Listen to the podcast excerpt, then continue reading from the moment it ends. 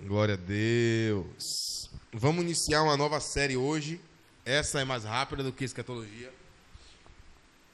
A gente vai falar sobre. O nome da série é Frutificando e a gente vai falar sobre a responsabilidade barra capacidade que nós recebemos de dar fruto em Cristo. E o interessante é que eu passei a minha vida por muito tempo pensando que dar fruto no reino de Deus tinha a ver com quanto eu pregava, com quanto eu viajava, com quanto eu construía uma vida ministerial. E lendo as escrituras a gente acaba descobrindo, ou melhor, não descobrindo, né? A gente acaba aprendendo que isso não é dar fruto. Isso não é dar fruto pelo simples fato do seguinte: todo mundo abre a Bíblia em Mateus capítulo 7, por favor. Mateus 7. Não é o texto base para a pregação, mas é o texto um texto que serve de base para toda a série. Vamos ler Mateus capítulo 7. E a gente vai perceber que não tem como não tem como ativismo ministerial, ou melhor, ativismo é, é pejorativo, né? A atividade ministerial, mesmo saudável, mesmo se for uma atividade saudável, isso não é dar fruto. Jesus não estava falando sobre isso. Isso é resultado ministerial. Sim, isso pode ser chamado de frutificação no contexto ministerial, mas a Bíblia não se refere a esse tipo de desenvolvimento como fruto. Pode sim ser, porque é um, é um resultado. Mas a Bíblia não se refere, às vezes que a Bíblia fala de fruto, não se refere a isso. Mateus, capítulo 7. Vamos ver o que a palavra de Deus diz. Versículo 15, por favor. Eu estou lendo a versão ao meio da revista e atualizada. Estou falando isso porque um dia desse você estava conversando com o Andrique e ele falou ele falou, pô, mano, às vezes eu, prefiro só ouvir o que você está lendo porque estou com uma tradução diferente. Aí eu coloquei a minha tradução na, no, no celular dele ali. Versículo 15: Acautelai-vos dos falsos profetas, que se vos apresentam disfarçados em ovelhas, mas por dentro são lobos roubadores. Pelos seus frutos os conhecereis. Jesus está dizendo que nós iremos conhecer não só os profetas falsos e verdadeiros, pastores falsos e verdadeiros, crentes também falsos e verdadeiros, vamos conhecer por, pelos frutos. Ele não disse que você vai conhecer o verdadeiro profeta, o verdadeiro ministro, o verdadeiro cristão, só de você olhar para ele e ver a roupa que ele está vestindo. Ele não disse que você vai conhecer o falso, vai diferenciar o falso do verdadeiro pela estética que ele apresenta é pelo fruto. E se você ler o versículo 16, ainda é, continuando, olha o que Jesus disse. Porventura, eu já estou colocando minha tradução. Gente, é difícil me acompanhar lendo, porque às vezes eu estou lendo, Marta Rodolfo fica pirado, que eu estou lendo aqui. Colhem-se porventura uvas dos espinheiros ou figos dos abrolhos. Eu já estou lendo assim. Porventura colhem-se espinhos ou figos dos abrolhos e uvas dos espinheiros. Tipo assim, eu já estou mudando a tradução está aqui. Mas vou tentar ler do jeito que está aqui. Colhem-se, porventura, uvas dos espinheiros ou figos dos abrolhos? A pergunta é o seguinte: você não pode colher do espinheiro uma coisa que ele é incapaz de produzir. Jesus está dizendo que os falsos cristãos, falsos profetas, são incapazes de produzir bom fruto. E a gente vai entender o que é fruto daqui a pouco. Quer dizer, a gente vai entender. Acho que é na terceira mensagem. Mas vamos lá. Versículo 17: Assim toda árvore boa produz bons frutos, porém a árvore má produz maus frutos. 18. não pode a árvore boa produzir frutos maus, nem pode a árvore má produzir frutos bons. Aqui ele não está dizendo que você, como árvore boa, não pode errar nunca mais. Ele está dizendo de produção. Você, como um cristão nascido de novo, não vai conseguir mais viver uma vida produzindo maldade. Por mais que você erre. Aquilo não faz mais parte da sua natureza interior, que é a de Deus. Já estou dando spoiler da última mensagem, meu Deus do céu, cara. Esse negócio de série não, não sou muito bom por, por isso, mas vamos, a gente vai conseguir. Do meu jeito, mas a gente vai conseguir. Versículo 19. Toda árvore que não produz bom fruto é cortada e lançada ao fogo. Assim, pois, pelos seus frutos os conhecereis. Versículo 21, olha o que Jesus vai dizer. Agora que eu vou conseguir te provar que atividade ministerial não é fruto. Ele acabou de dizer que você vai conhecer o falso profeta, o falso ministro, pelo fruto que ele produz. Bom ou ruim? Obviamente mal. E ele vai dizer a partir do versículo 21 que o falso profeta pode desenvolver atividade ministerial boa. A atividade ministerial boa não é fruto bom. Nem todo que me diz Senhor, Senhor entrará no reino dos céus, mas aquele que faz a vontade do meu Pai. Então, o que é dar bom fruto? Aquele que faz a vontade do meu Pai. 22. Muitos naquele dia hão de me dizer: Senhor, porventura nós não temos profetizado em teu nome? Atividade ministerial. Não expulsamos demônio em teu nome? Atividade ministerial. Não fizemos muitos milagres em teu nome? Atividade ministerial. 23. E eu lhes direi explicitamente: num, gente, não é apartai-vos porque eu não vos conheço. Eu nunca conheci você, camarada.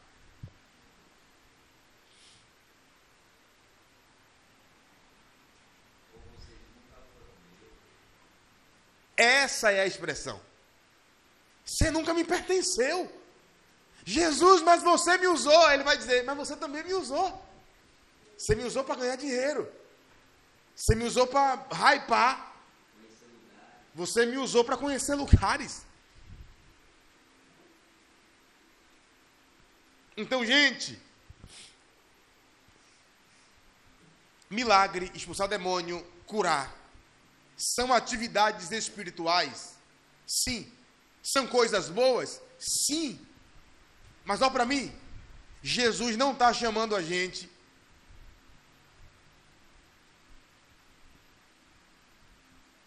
para trabalho, trabalho, trabalho, trabalho, expulsa demônio, prega, canta, prega, canta, faz a obra e canta e pastoreia.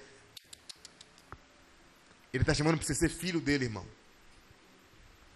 Quando o filho que vai embora, na história de Lucas 15, é 15, Nando? Ovelha perdida, dracma perdida, Lucas 15. Quando o filho que vai embora retorna, o pai disse assim: Esse é meu filho que estava morto, ele voltou.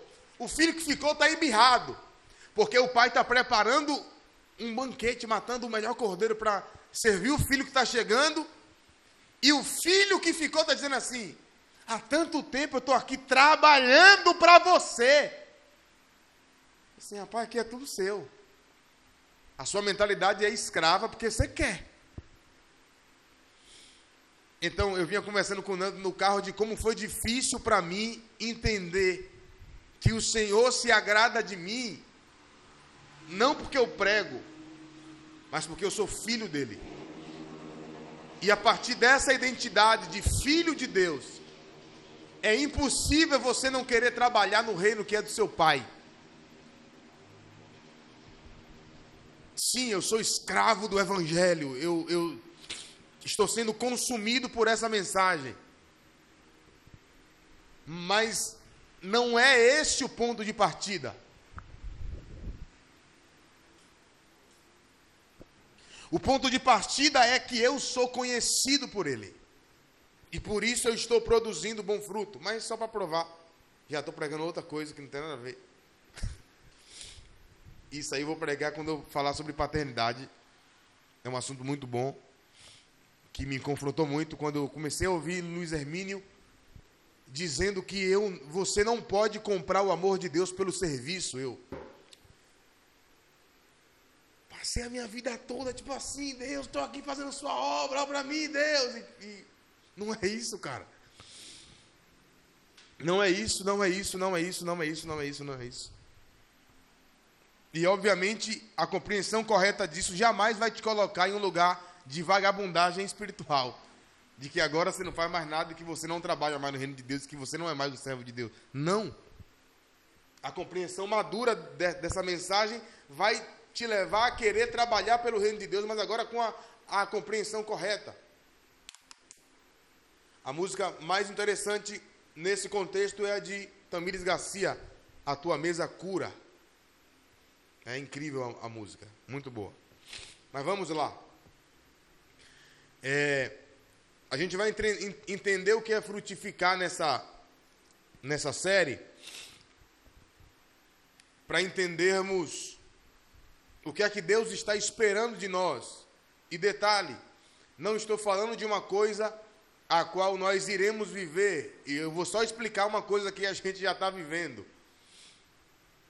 A gente cantou algumas músicas hoje aqui que falam que quando a gente olha para o Senhor, a gente começa a perceber coisas diferentes em nós. Isso é verdade. Quanto mais você contempla a Deus, quanto mais você vê a Ele em oração, nas Escrituras, jejuando, adorando no ambiente corporativo da igreja, existem pedaços da sua alma que vão ficando para trás e partes dele vão preenchendo isso. É incrível. É incrível. Mas tudo isso começou quando nós estávamos caídos. Nós estávamos mortos em nossos pecados. Abra, por favor, Efésios. Carta de Paulo aos Efésios. As cartas paulinas são surpreendentes demais. As cartas paulinas são surpreendentes demais. Efésios 2,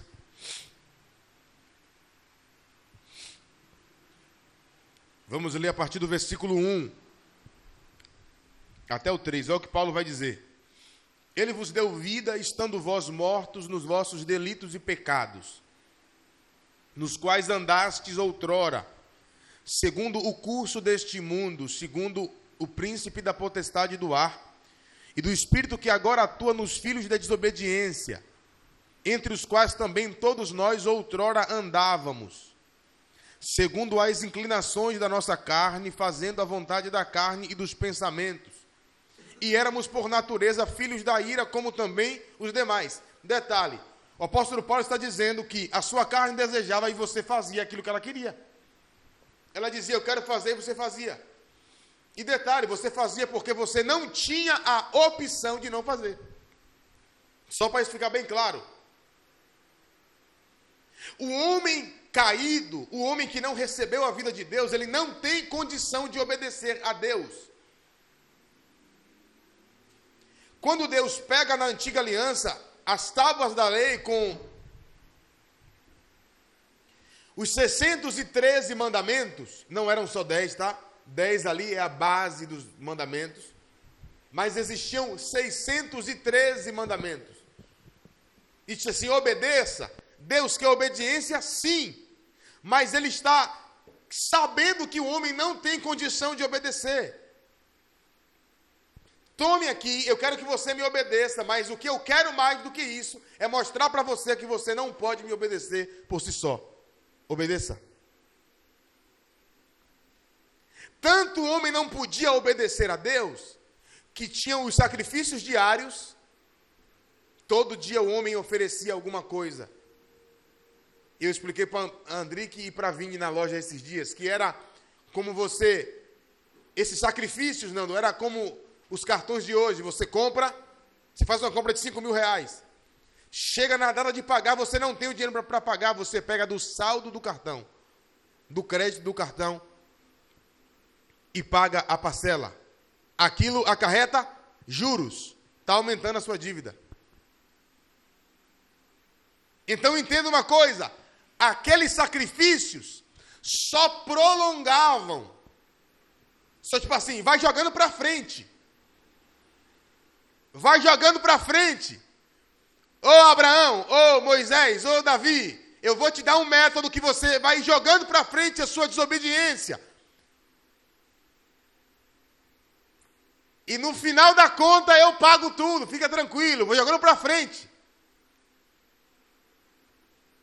E aí Paulo vem e explica em Romanos que Deus deixou impune os pecados anteriormente cometidos. Tipo assim, vai jogando para frente aí, você não tem como resolver, irmão.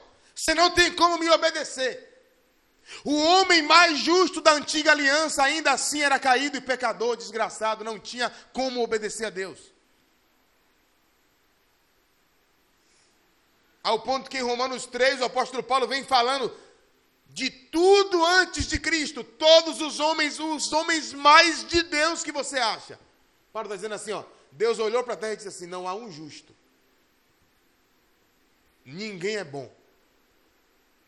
Porque na antiga aliança, o Espírito Santo não tinha vindo para ajudar o homem a obedecer a Deus.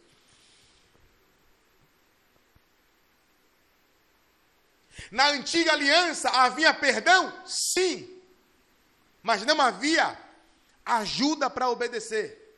E na nova aliança existe perdão, só que existe um fator surpresa de Deus. Na nova aliança, o Espírito Santo entra em você e diz assim: agora que eu estou aqui dentro, obedece. E a gente obedece não porque a gente é bom, por nós mesmos, é porque a bondade dele está ganhando forma em nós. O fato do Espírito Santo estar dentro de nós não garante que não erraremos nunca mais. Mas garante que nós teremos graça de Deus para perdão imediato e graça de Deus para ir mudando até a gente conseguir superar aquele obstáculo. Então, o que é que Paulo está dizendo em Efésios 2? que nós estávamos mortos em nossos pecados, aí o Senhor veio e nos deu zoe, no grego zoe, vida. Essa vida é o Espírito Santo que trouxe para o nosso interior. E agora, a, a, nossa mente diz assim: faz, assim, não vou fazer não. Às vezes faz ainda. Mas já resiste assim, não, não vou fazer não. Não vou fazer hoje. Direto me dá vontade no trânsito de xingar a mãe de alguém. Vem aqui, irmão, aqui, ó. Não vou xingar a sua mãe, não. Vou... Agora mesmo eu com o Marta no carro, indo, vindo, vindo comprar água. E o pessoal está no meio da rua. Gente, o povo da nossa época não tem medo de carro. Você que é, que é motorista, o povo esqueça. Esqueça, tipo assim, ah, matar atropelado. As pessoas não têm medo disso. No meio da rua. Eu estou buzinando. Eu falei, cara, sai da rua. Se não gostou, passe por cima. Eu botei a ré, velho. Marta aí, tá atribulada, irmão? Aí eu voltei a primeira de novo e, tipo assim, a vontade que, que dá é, tipo assim, só de dar um susto. Ah, dá vontade, velho. Só que a gente não vai mais andar segundo os desejos do nosso pensamento. Pensei, fiz. Não, pensei, ponderei, e aí tenho que andar com alguém para dizer assim, ó, qual foi, irmão? E aí? Por que igreja é importante? Porque igreja é um ter a ver com a vida do outro, no sentido de, qual é, brother, tá dando mole, é? Bora para cá. Sai daí. Entende? Isso é o ferro afiando o ferro. Então, o apóstolo Paulo disse que nós éramos filhos da desobediência, andávamos segundo o curso desse mundo, fazíamos a vontade da nossa carne, era, era, éramos escravos do pecado, né? Fazendo a vontade dos pensamentos, ok? Abra João capítulo 8, versículo 34. João 8, 3, 4. Para você entender, é, é bom a gente falar sobre isso, que a gente entende o que está acontecendo, o que é está acontecendo comigo. É isso aqui que está acontecendo. João 8,34 vai dizer o seguinte: Replicou-lhes Jesus: Em verdade, em verdade vos digo, que todo aquele que comete pecado é escravo do pecado. O que é que ele quer dizer com isso? Que todo aquele que peca é escravo do pecado? Não, eu não sou escravo do pecado, mas eu ainda erro. A ideia aqui é quem se dedica a viver pecando é escravo do pecado. Coloque a mão no seu peito e diga eu. eu. E diga eu, eu. Não, sou não sou escravo, escravo do pecado. Diga eu, eu. Sou escravo da justiça.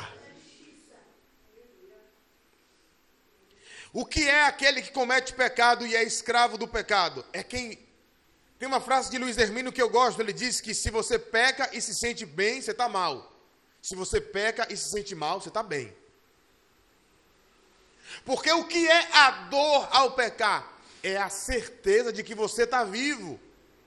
E de que alguém feriu você com a faca. É literalmente isso. É um corpo estranho entrando em você. Não lhe pertence mais. Você nasceu de novo. Então, o homem que não tem a vida de Cristo, o homem que não nasceu de novo, ele vive cometendo pecado, ele comete pecado, ele está na prática do pecado como se o mundo não fosse acabar. E é que não vai mesmo, né?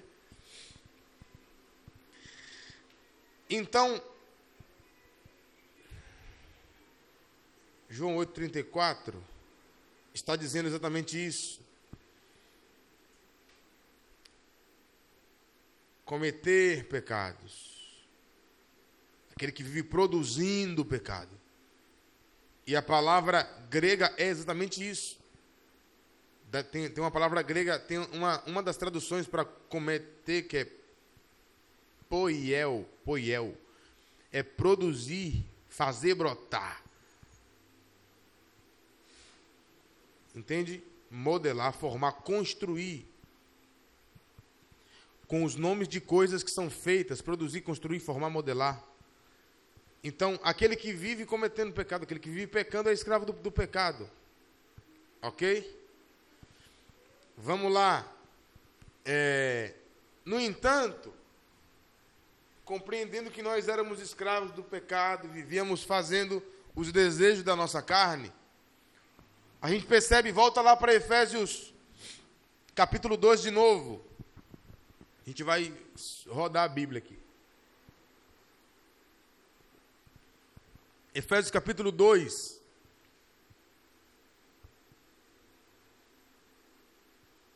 a partir do versículo 4, olha o que vai dizer a Bíblia. V vamos ler do, do 1, né, que a gente já leu aqui, mas para dar contexto, para a gente entender o todo. Ele vos deu vida, estando vós mortos em vossos delitos e pecados, nos quais andastes outrora segundo o curso deste mundo, segundo o príncipe da potestade do ar, e do espírito que agora atua nos filhos da desobediência, entre os quais também todos nós andamos outrora segundo as inclinações da nossa carne, fazendo a vontade da carne e dos pensamentos, e éramos por natureza filhos da ira, como também os demais. Versículo 4. Mas Deus, sendo rico em misericórdia, por causa do grande amor com que nos amou, e estando nós mortos em nossos delitos, nos deu vida juntamente com Cristo, pela graça sois salvos. Quando o apóstolo Paulo está dizendo aqui que ele nos deu vida, que ele é rico em misericórdia e que nos deu vida juntamente com Cristo. Ele está falando de uma vida espiritual a qual nós perdemos e já não tínhamos. Nós não possuíamos a vida de Deus. Existem três palavras gregas para vida, ou são Quatro palavras gregas para vida. Vida anástrofe, que é um estilo de vida, comportamento. Vida bios, que é o que anima o corpo, o, tipo assim, respirar, bater o olho. Vida bios, vida, vi, vida física. Essa vida. Vida bios, vida anástrofe. Tem outra vida. Bios, anástrofe, é só vida, então são três mesmo? É três, três tipos de vida. Vida anástrofe, que é o estilo de vida, vida bios, que é essa vida física aqui, biologia, é a vida do corpo humano, essa vida na, na, natural. Vida anástrofe é o, é o estilo de vida que você desenvolve nessa vida bios. Ficou claro? E tem, e tem a, a vida zoe. O homem que não tem a vida bios, ele está morto fisicamente, está lá no São Miguel, no cemitério São Miguel. Meu avô já enterrou ele.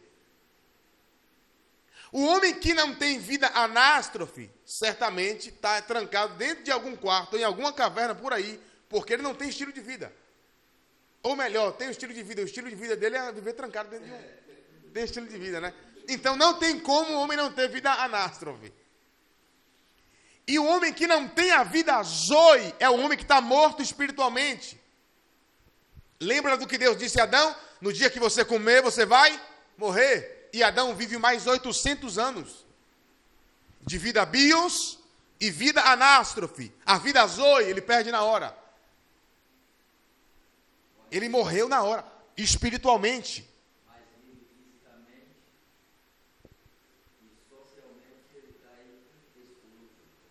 Exatamente. Então perceba, é isso aí mesmo. Ele continua com a vida bios, que é a física, continua com a vida anátrofe, ele vai desenvolver ali amizade, trabalho, construir, vai, vai fazer filho, vai fazer um monte de coisa. Mas a vida de Deus, que é a, ausência, a morte espiritual, a ausência da vida de Deus, a ausência da vida zoe, a ausência do Espírito Santo no interior, é a morte espiritual. Então, Paulo está dizendo que nesse tempo que a gente fazia o que dava na telha, ia para onde queria, falava como queria e dizia o que queria, e Paulo está dizendo assim: esse tempo aí era quando você não tinha a vida de Deus, agora você tem a vida de Deus, tem alguma coisa dentro de você que você desconhece. Só te falar assim, cara, e você já. O que é está acontecendo? Então é isso que, é, tá, é isso que acontece. Essa é, a, é, é, é, é o dinamismo da espiritualidade. É que sobrenaturalmente a vida de Deus entrou aí. E ela vai ganhar forma, ganhar forma, ganhar forma. Deus sendo rico em misericórdia por causa do seu amor, estando nós mortos em nossos delitos e pecados, nos deu vida juntamente com Cristo, pela graça sois salvos. Aleluia. Olha João 5, 24, o que Jesus disse. João 5, 24. Quem encontrou, diga eu achei. Em verdade, em verdade vos digo: quem ouve a minha palavra e crê naquele que me enviou tem a vida eterna. Quem está usando strong, toca na palavra vida aí. Eu vou apostando quem quiser que tem zoe aí. Que é o tipo de vida de Deus. Eita bagaceira. Eu trouxe meu outro celular. Tu, tu, tu quer, Ana, para você olhar os. Não. Não quer, não? Pronto. Aquele que crê na minha palavra e naquele que me enviou tem a vida eterna. Não entra em juízo, mas passou da morte para a vida. Então, esse é o ponto. O que era a morte, a ausência de Deus no meu interior. Então eu não poderia produzir os frutos que Deus espera que eu produza. Porque eu não estava ligado em Cristo. Tem uma passagem que diz que Cristo é a videira e nós somos os ramos, os galhos. E ele diz que você, que é o galho que está em Cristo nessa árvore, imagina agora na, sua cabeça aí uma árvore e que você é um galho. Aquele desenho que você assistia na TV, TV Futura, né? Existe ainda? Tem ainda? TV Futura? Não existe mais não? Rapaz, era um desenho massa, né? E uma árvore lá com olho e tinha os galhos assim também com olho, tipo assim, ali é Jesus e os galhos ali é, somos nós. Corta o galho da, da árvore. Ele consegue continuar produzindo? Foi isso que aconteceu quando a gente morre espiritualmente. Estamos desligados da vida. Existe uma seiva que parte da raiz daquela árvore que para de chegar nesse galho que foi cortado. Mas quando esse galho é enxertado, como, como, como Paulo fala em Romanos, enxertado outra vez, ele volta a produzir. Ok? Então, nós passamos da morte para a vida, nós passamos do desligamento de Deus, estamos desligados, separados. Colossenses, em suas linhas de amor de F. Rupp, diz que Aquele fio que se rompeu da minha alma até a Deus, o sangue santo costurou Cristo em suas linhas de amor.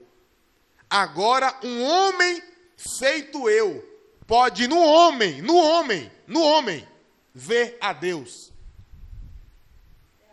Ter paz, viver, andar e ser. Me fez amigo em seu verter.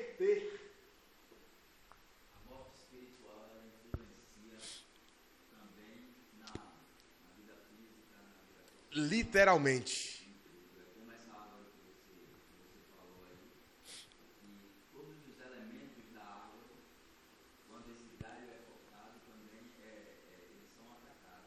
Perfeitamente. Perfeitamente. Tudo. Exatamente isso. A base da vida bios e da vida anástrofe é a vida zoe.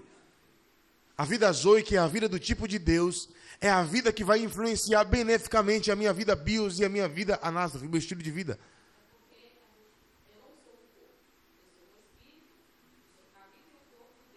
Perfeitamente. Aí você vai entender uma coisa agora.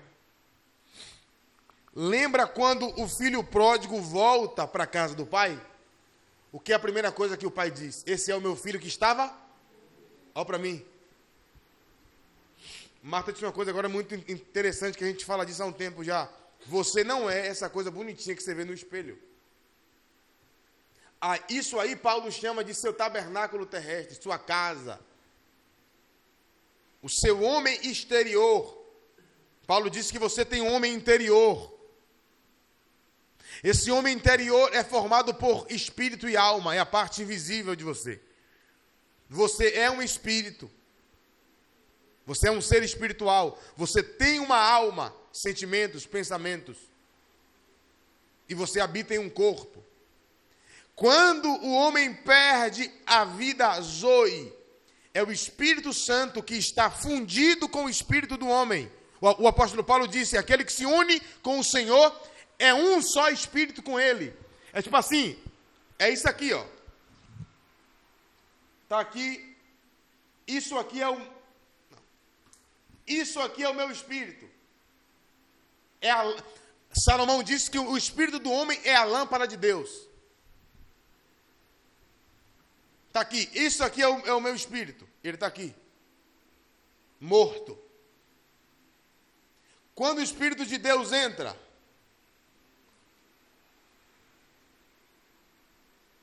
é um só. É uma coisa só.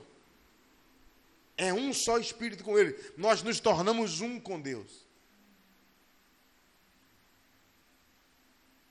Então, quando o homem recebe a vida de Deus no espírito, seu espírito ressuscita, ressurge.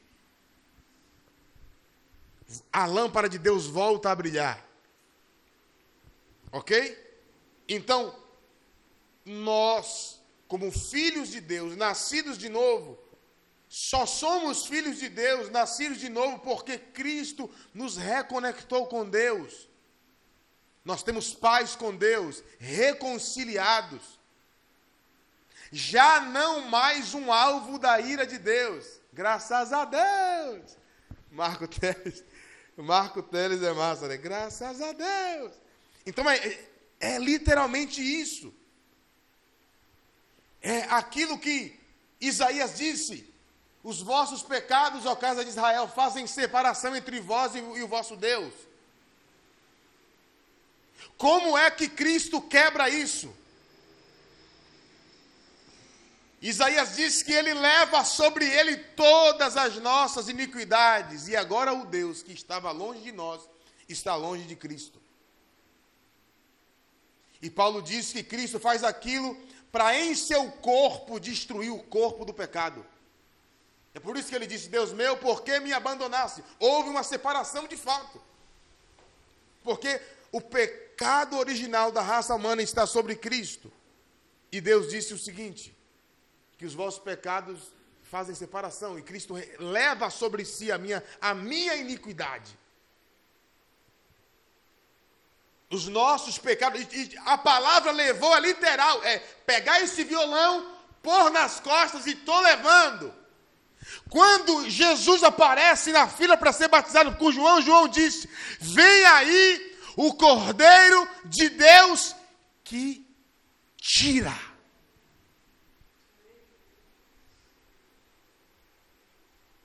É o seu espírito possuía a natureza do pecado. Cristo vem e tira.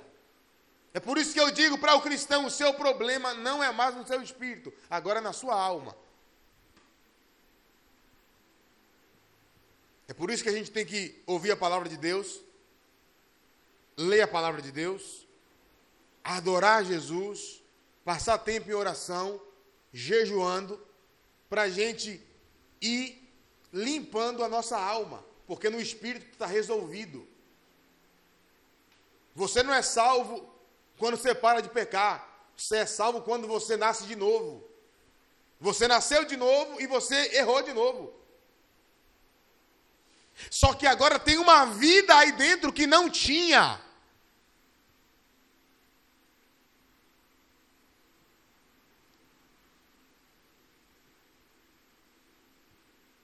E essa vida vai começar a batalhar com a sua carne. A sua carne e o seu espírito, que está unido com o Espírito de Deus, agora vão lutar contra a sua carne. A carne quer fazer, você não vai não. Você quer orar, a carne não vai não. É essa, é essa aí. E aí vai ter dia que você vai acordar, eu estou nessa, eu disse assim, eu só saio para rodar quando eu orar duas horas. Se não orar, eu não vou sair para rodar. Teve dia de eu sair dez, teve dia de eu sair meio-dia, mas a gente assim, não vou sair. Mas o que eu preciso mesmo é voltar a acordar 4h50. Tem um dia que eu não consigo acordar aí. Muita correria, muita coisa para resolver, mas já enxuguei. E amanhã, vitória. Vocês vão ver lá, 4h50, o foguinho. Vamos lá. É, nós fomos libertos de nossos pecados. Esse novo nascimento, esse ato da vida de Deus entrando, abra Romanos 6. A vida de Deus entrando no homem é equivalente a o cativeiro do pecado sendo quebrado. É literalmente aquilo que. E detalhe, detalhe, detalhe, detalhe. O diabo é safado. Ele nos mantinha em um cativeiro, tipo assim, ele, era, ele só era ousado. Porque a gente não tinha dívida com o diabo. Mas, na queda, ele aprisiona o homem no pecado, porque o desejo dele é ver o homem separado de Deus. Ele aprisiona o homem. E quando a vida de Deus entra no homem, ela entra arrebentando um monte de coisa. É um rompimento espiritual que acontece e começa a afetar nossa mente e a nossa alma. Conceitos antigos que nós tínhamos com, começam a cair diante da palavra de Deus. E eu falo, cara, agora eu só creio nisso. E ninguém vai te explicar. Eu estou tentando te explicar aqui de alguma forma, mas é mais que isso. Romanos 6, versículo 1. Vamos ler o 1 e o 2, depois o 17 e o 18. Olha o que vai dizer Paulo. Que diremos, pois? Permaneceremos no pecado para que seja a graça mais abundante? De maneira nenhuma. Como viveremos ainda no pecado nós, os que para ele morremos? Mas graças a Deus, 17. Mas graças a Deus, porque outrora escravos do pecado, outrora escravos do pecado, não somos mais. Contudo, viestes a obedecer de coração a forma de doutrina que fostes, a que fostes entregues. E uma vez liberto do pecado, foste feitos servos da justiça. Então Paulo vai dizer o seguinte: nós que fomos livres do pecado, não vamos mais conseguir viver em, em pecado.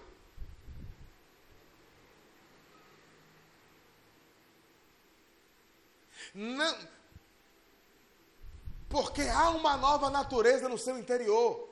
Que para ela te deixar, irmão, você tem que decidir mesmo, tipo assim, com a sua vida que se exploda todo mundo, eu vou meter o louco. Tipo assim, é uma longa trajetória. A, gente, até a morte espiritual é uma longa trajetória. Estava conversando com uma, uma jovem de Serra Talhada, em Pernambuco. Eu fui lá pregar, não, fui para uma, uma conferência lá. Acabou que eu nem fiquei lá para a conferência, gastei dinheiro. Gastei 600 reais, nem, nem fiquei lá, fiquei atribulado. Mas, enfim, conversando com essa jovem, ela disse que, tá, que, era, que era crente, se decepcionou com a, a igreja, foi para o mundo, começou a usar entorpecente, ir para festa e tudo, fazer um monte de coisa. Tipo assim, Rio, e lá vai dois meses, e lá vai três meses, e lá vai quatro meses, e eu chegava em casa, eu chorava. E lá vai cinco meses, tipo assim, sem ir na igreja, chegava em casa, eu chorava. E lá vai lá vai. Eu chegava e alguém dizia, Jesus te ama, eu ficava irada, mas eu chorava. E aí um belo dia eu tive um sonho. Que uma mulher estava na porta de uma casa, e era minha casa essa casa. Eu me via sentada, e eu estava flutuando, e eu via a mulher que queria entrar, e eu assentada em uma cama. E uma voz me dizia: Não abra a porta. Não abra a porta. E a mulher do lado de fora lhe dizia: Vem, abre a porta, deixa eu tocar em você.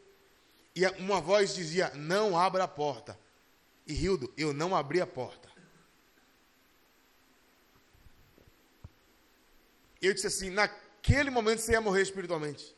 E veja, usando entorpecente para ela, disse: Hildo, eu usei tudo que, eu, que você imaginar. E o que você nem imaginar, eu usei. Coisa que eu nem conhecia, eu usei. E eu me afundei e eu chorava muito. Gente, morte espiritual não é tipo assim. É por isso que eu digo que salvação não é uma coisa que você perde, é uma coisa que você abre mão. Você vai abrindo mão, você vai deixando. Por meio do pecado deliberado, você vai pecando, pecando, pecando, pecando, pecando, pecando, pecando, pecando. E Deus com misericórdia falando com você, falando com você, e você vai, vai, vai, vai, vai, vai, vai, vai, vai. Daqui a pouco você Entende isso? Então, o apóstolo Paulo está dizendo que nós que morremos para o pecado, não viveremos na prática dele. Entende? Como se nós ainda pertencêssemos a isso. Tem uma, uma natureza aqui dentro que, conforme a gente vai para esse lugar de relacionamento, ela briga com a carne. É uma batalha, é um toda pessoa quando ela nasce de novo, ela já entrou em uma batalha espiritual interior do espírito dela, dizendo para a carne, eu não vou fazer o que você quer. Mas aqui está um detalhe. Não é possível o meu espírito vencer essa guerra se eu não o alimento. É por isso que eu digo: leia a Bíblia, jejue, ore, busque a Deus, venha para o culto, adore a Jesus, porque nessa disciplina espiritual você vai conseguir dizer não. Eu tive um sonho recente que eu brigava com um cara no trânsito. E uma voz dizia para mim assim: Você precisa orar, cara. Eu já acordei e disse assim: Já sei, já estou ligado assim, três dias sem orar, velho. Fiquei três dias sem orar. Eu me sinto já roubado. E Marta estava conversando comigo, velho. Porque assim, é comum no começo de tudo isso, quando você não consegue desenvolver sua vida espiritual disciplinadamente, você se sentir condenado. Mas esse sentimento é errado. Você não tem que se sentir condenado por isso. Você tem que se sentir roubado. Você foi enganado. Porque o sentimento de condenação vai te lançar para o lance de. Então não, não, não, vou mais orar, não. Era isso que acontecia comigo toda vez que eu sentia o sentimento de condenação. Eu me sinto roubado de dizer, ah, vou orar. Entende? Então, é buscando a Deus, é desenvolvendo disciplina que você vai vivendo o seu espírito cada vez se fortificando mais e cada vez vencendo mais batalhas internas. Ó para mim, pegue a mãozinha, bote no peito e diga: não é. Não é. Diga: não é, não é. Na, força na força do meu braço que eu vou vencer vícios, que eu vou vencer fraquezas. É na força do espírito. E como é que eu fortaleço o meu espírito? Bíblia, Bíblia, Bíblia, Bíblia. Oração, oração, oração, oração. Jejum, jejum, jejum. Adoração, adoração, adoração. É quando eu te vejo, eu percebo algo diferente de mim. Isso é literal. É literal. Então, quando nós somos libertos do pecado, o que é que isso significa?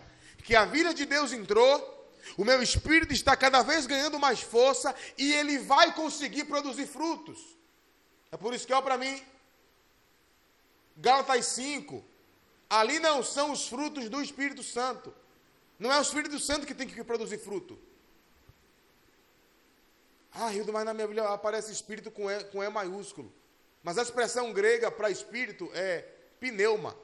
Para espírito de Deus, para espírito do homem e para espírito maligno. Vai aparecer no grego pneuma. O que, é que vai definir, Hildo, se é espírito de Deus, se é espírito do homem ou do diabo? Contexto. No contexto bíblico, nós estamos destinados e ordenados e agora possibilitados de produzir frutos. Obviamente, esse fruto só é produzido porque a seiva de Deus o Espírito Santo está no nosso interior. Então nós podemos produzir fruto. Que fruto é esse? Já vou dar spoiler: amor, paz, alegria, paciência, mansidão, domínio próprio. Pelos seus frutos os conhecereis. Você ama o próximo? Você tem paciência? Você é longânimo? Você é benigno. Benigno é o ato de fazer o bem. Bondade é o ato de ser bom. Olha para mim aqui. Aí dentro já tem tudo isso. Rildo, mas eu não estou vendo ainda. Continue produzindo. Continue sugando da seiva. Continue buscando a Deus. E você vai ver isso aparecer progressivamente. É porque o crente, ele entrou numa frenesi de, tipo assim, imediatismo. Ser crente agora, tipo assim, eu tenho que ver você bom agora. Não vai ver, irmão. É um processo que o quanto mais você se rende a essa nova natureza interior, mais rápido você vai ver os frutos aparecendo. É por isso que Paulo vai de. Deixa Paulo quieto, vamos focar aqui, senão eu vou voar já. É porque minha, minha mente não, não para. Eu estava dizendo a Marta, a gente vai começar o podcast, tipo assim, mano, eu fico com medo. Falei, Marta, vai falar de quê? 50 milhões de coisas para falar. A gente vai ter que sentar, eu, você e Rodolfo, estudar o assunto e ir, tipo assim, com estudadinho para não sair distribuindo um monte de coisa. É difícil, mas é possível. Abra João 15 e você vai ver João 15, versículo 1. Uma vez que eu fui liberto do pecado, que o Espírito Santo veio habitar em mim, eu me tornei servo, escravo da justiça. E agora, conforme, não esqueça isso, não é eu nasci de novo e agora automaticamente eu vou produzir fruto. Não. Eu nasci de novo e agora naturalmente. Não é automático, porque não é máquina.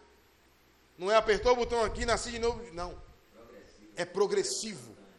Não é instantâneo. É natural. Você, ó para mim.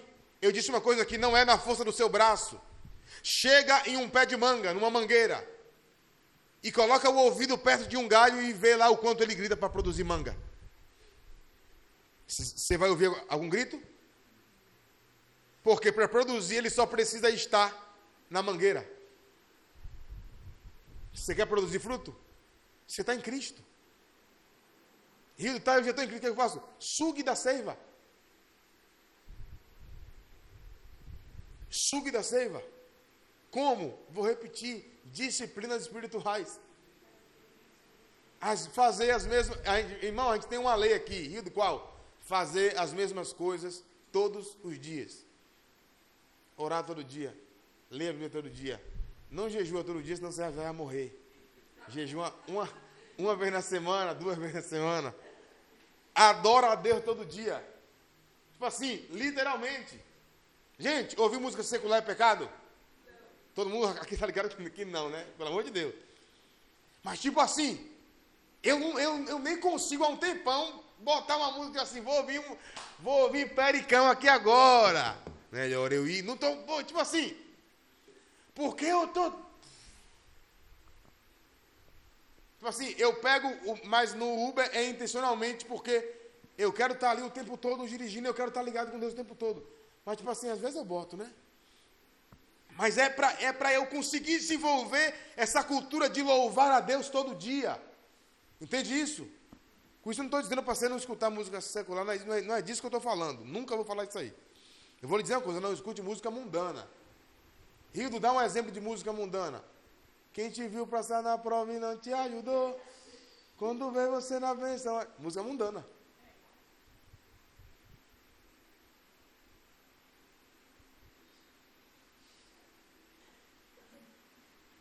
Não, mas me disseram que é gospel. É gospel. Mas não é espiritual. Uma música que, inclusive, a gente estava conversando sobre isso, que eu escutava assim, velho, e que é massa, de menos é mais, os caras são top. Aquela música, estou entrando nesse jogo, estou pensando em até largar meu, meu casamento. Eu não escuto mais, porque eu não estou pensando em largar meu casamento. Entende isso? Tipo assim, é mundano. Se existe sentimento, não é adultério, é mundano. Entende isso? Tipo assim, a gente precisa entender que mundano não é tipo assim, ah, é mundano porque Léo, Léo Santana canta. Não, é mundano se vai contra os valores do reino de Deus. Se, Dama, se Alessandro Vilas Boas cantar e for contra o reino de Deus, é mundano, irmão. Falei de Ale aqui porque, tipo assim, referência pra caramba, né?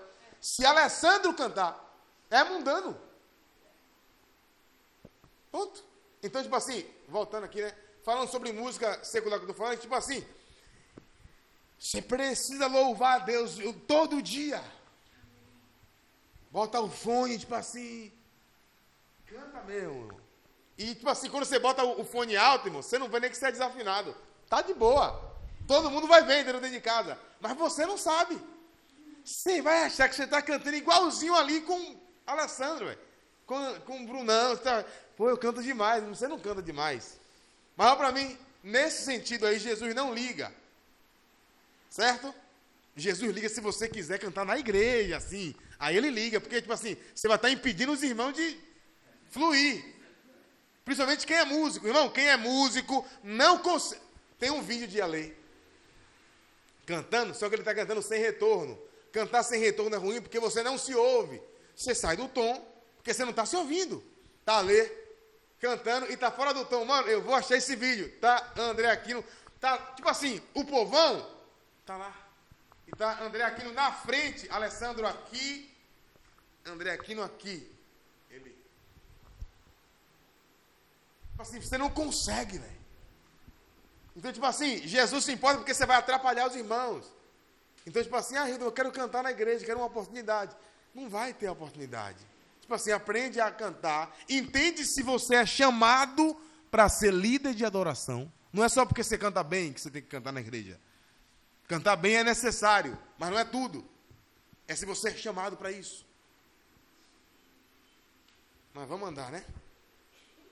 João 15, vida de louvor. Você entendeu? Louve a Deus todo dia. Estou falando de Edmundo, por isso que eu digo, eu tenho um problema. Eu preciso, eu preciso de esboço. Se não, irmão, bicho pega. João 15, versículo 1 diz o seguinte: Eu sou a videira verdadeira, Jesus falando. Meu pai é o agricultor. Todo ramo que estando em mim não der fruto, ele o corta. E tudo o que dá fruto limpa. Olha para mim. Por que, que todo ramo que está em Cristo e não dá fruto, o Senhor corta? Porque não é possível alguém estar em Cristo pela graça e Cristo dizer assim, cara, eu tenho um método para você funcionar, para você dar fruto. Como é? Esteja em mim. O que mais? Sugue da minha seiva. Como? Está aqui a Bíblia, eu estou te dando. Entre no quarto e fique com, com, comigo uma hora. Ó, oh, jejuar dá certo. O que é que o jejum faz? Ele torna a sua carne suscetível ao Espírito Santo, que está no seu interior. Então, numa disciplina de jejum, conforme você vai jejuando, você vai vendo inclinações da sua carne cada vez mais mortificadas, processualmente. Entende isso? Então, por que é que o pai corta o ramo que não dá fruto? Porque o ramo que não está produzindo fruto não está produzindo porque não quer. Entenda uma coisa: não se esqueça daquilo que Apocalipse diz. Jesus falando, ó, oh, tem uma mulher aí chamada Jezabel que está fazendo, acontecendo, está acabando com tudo. Eu estou dando tempo para que ela se arrependa. Não é tipo assim, não deu fruto, corto, não. Longanimidade de Deus. A palavra grega para longanimidade é macrotúmia. E é literalmente isso que eu vou lhe dizer aqui agora. Deus é lento para punir pecado. Ele é tardio em irar-se, cheio de misericórdia. E o seu amor dura forever. Para sempre. Então é literalmente assim, cara, eu não quero te pegar, velho. Não é que nem manhã, vou lhe pegar. E pegava. Deus vai na, na, na maciota assim, olha assim, rapaz, se arrependa aí, rapaz. Rapaz, se arrependa aí, rapaz, vá. Então, macrotúmia, não é tipo assim, ah, não deu fruto, vou cortar. Não, tempo para que se arrependesse. E todo o que dá fruto, ele limpa. Limpa para quê? Para que produza mais fruto ainda. Aí, olha o que ele vai dizer que limpa a gente para que a gente produza mais. Lê aí, velho. Versículo 3. Olha para mim. Vocês já estão limpos pela palavra que eu vos tenho falado. Então, a palavra de Deus está limpando nossa, de nós que estamos produzindo fruto.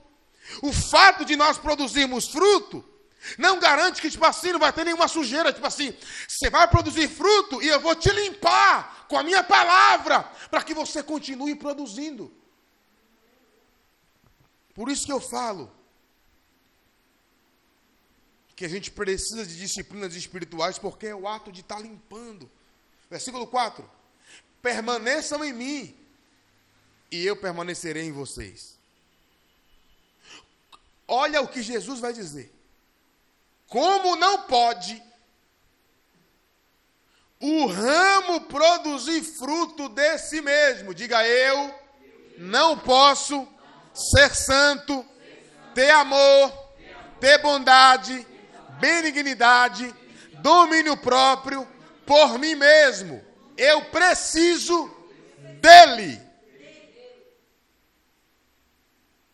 Como não pode o ramo produzir fruto de si mesmo, se não permanece na videira, assim nem vós o podeis dar, se não permanece em mim.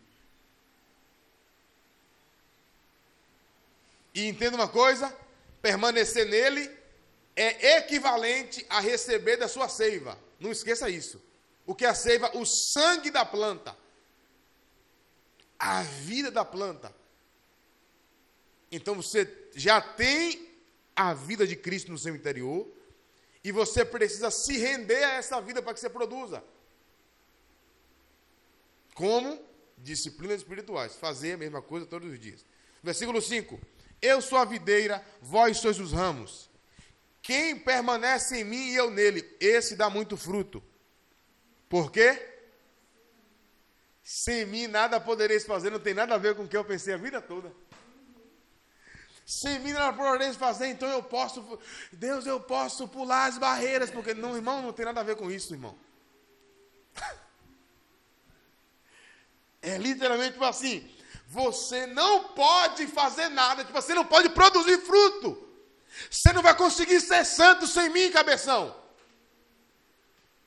Sem mim nada podereis fazer, nada disso aqui.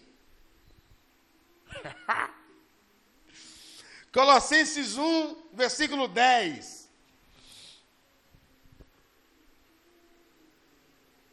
Colossenses 1, versículo 10 diz o seguinte. Eu fico botando esses versículos quebrados aqui e na hora eu quero ler toda. Vai. Colossenses 1. Leu o versículo 9. Melhor. Por esta razão também nós, desde o dia em que ouvimos, não cessamos de orar por vós e de pedir que transbordeie de pleno conhecimento da sua vontade em toda sabedoria e entendimento espiritual, a fim de vivermos de modo digno do Senhor, para seu inteiro agrado, frutificando em toda boa obra e crescendo no pleno conhecimento de Deus. Então, há uma necessidade de que nós frutifiquemos. Nós precisamos frutificar. Entenda biblicamente o que é que Jesus está dizendo quando fala de você dar fruto. Não é você pregar, não é você cantar, não é você ser líder de alguma coisa, não é você ser porteiro da igreja, não é você ser regente do grupo das crianças, dos jovens, do adolescente, da senhora, dos senhores, da terceira idade. Dar fruto é se tornar cada vez mais parecido com Jesus. Você olha para Gálatas 5, versículo 20, alguma coisa lá, que fala do fruto do Espírito, e ali é o caráter de Deus, o caráter de Cristo. Ali são os atributos comunicáveis de Deus. Lendo lá no livro O Conhecimento do Santo, você, você vê lá que Deus é longânimo, Deus é amor, Deus é. Deus é top. Então, tipo assim, ele está dizendo assim: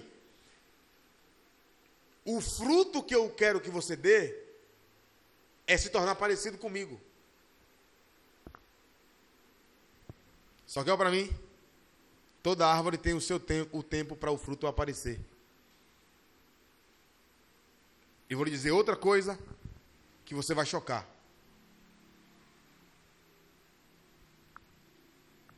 Tem dois galhos da mesma raiz. Um tem uma manga rosa linda, enorme, suculenta. E o outro galho tem uma manguinha verdinha que acabou de nascer. Quem é mais manga? Quem é mais manga? Ninguém é mais manga. As duas são 100% manga. Cada uma no seu tempo. Mas ambas são 100% manga. Você entende isso? Então, nenhum é mais, nenhum é menos. Então, não olhe para o irmão que já está nesse processo há, há mais tempo, produzindo fruto com mais veemência, como se ele fosse inalcançável, ou como se ele fosse mais filho de Deus do que você, que está com uma manguinha que acabou de. Só não aborte o crescimento desse fruto. Só não aborte.